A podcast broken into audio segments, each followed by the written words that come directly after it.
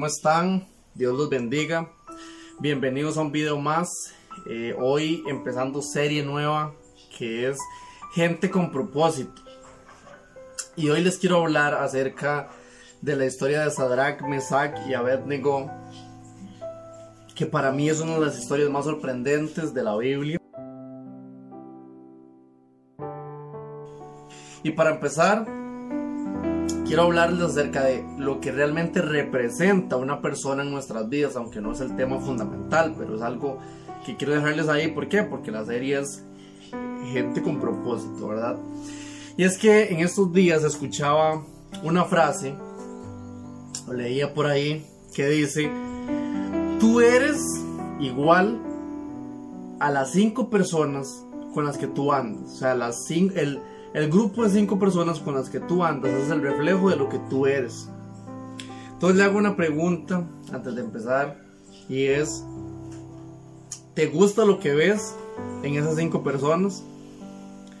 Porque si no te gusta lo que ves en esas o esas cuatro personas más que están a tu alrededor, quiere decir que no estás yendo por el camino correcto, que no te gusta realmente quien tú eres tampoco. Entonces, una de las cosas que deberías hacer es cambiar tus prioridades o cambiar tus amistades.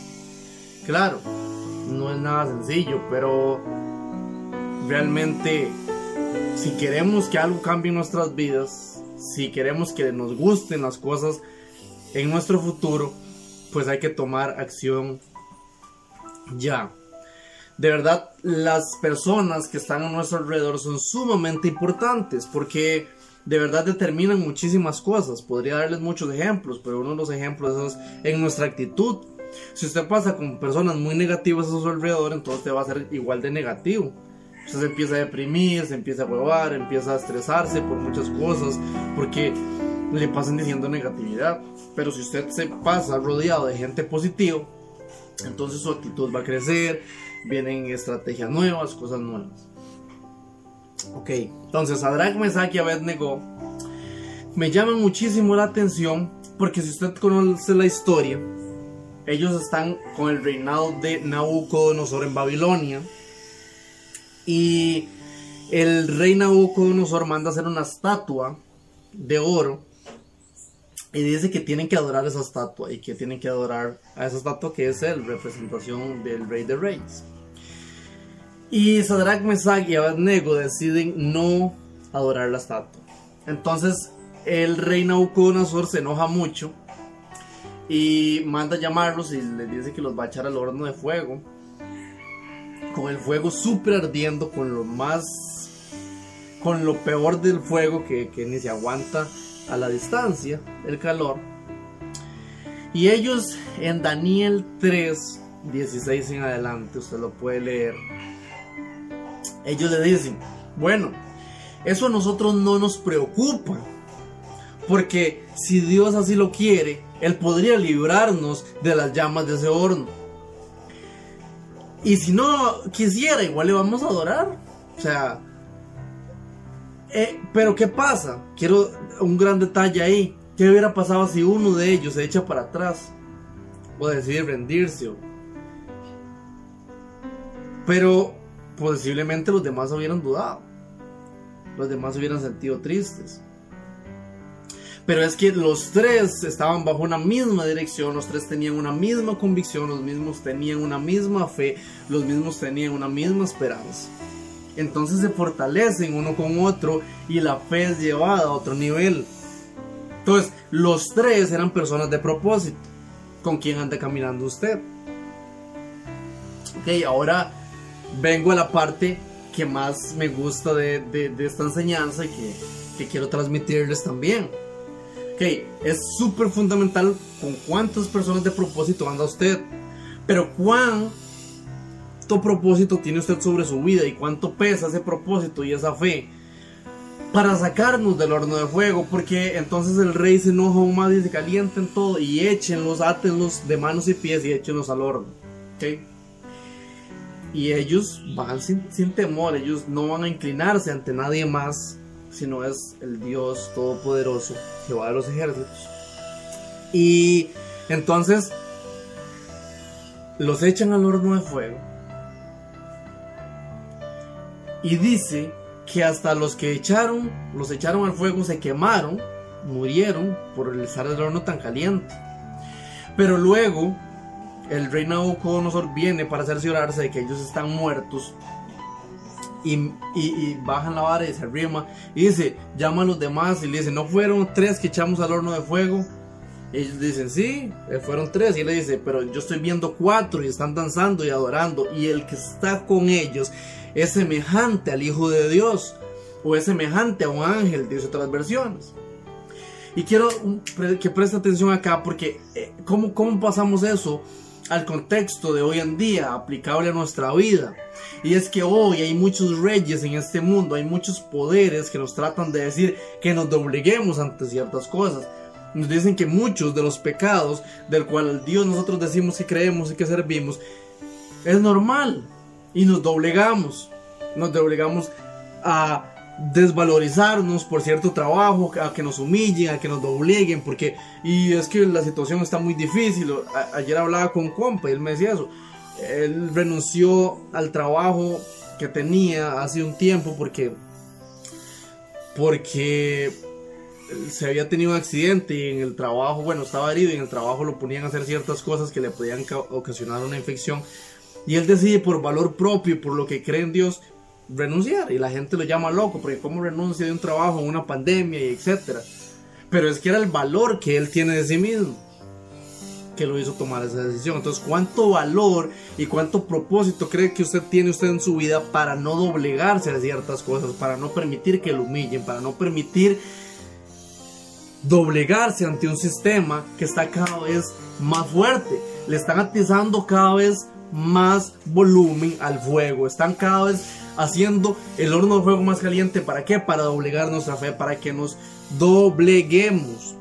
Pero ellos deciden no doblegarse. Y atención acá, porque entonces, al parecer, a lo que nosotros concierne, a lo que nuestra razón nos dice, es que si no nos doblegamos, nos vamos a morir y que de igual manera ya, ya casi nadie cree en ciertas cosas.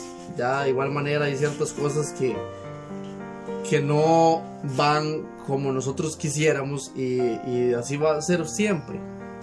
Pero si usted presta atención, dice que cuando ellos decidieron permanecer en su convicción y determinar morir, eso provocó que Jesús viniera y los cubriera.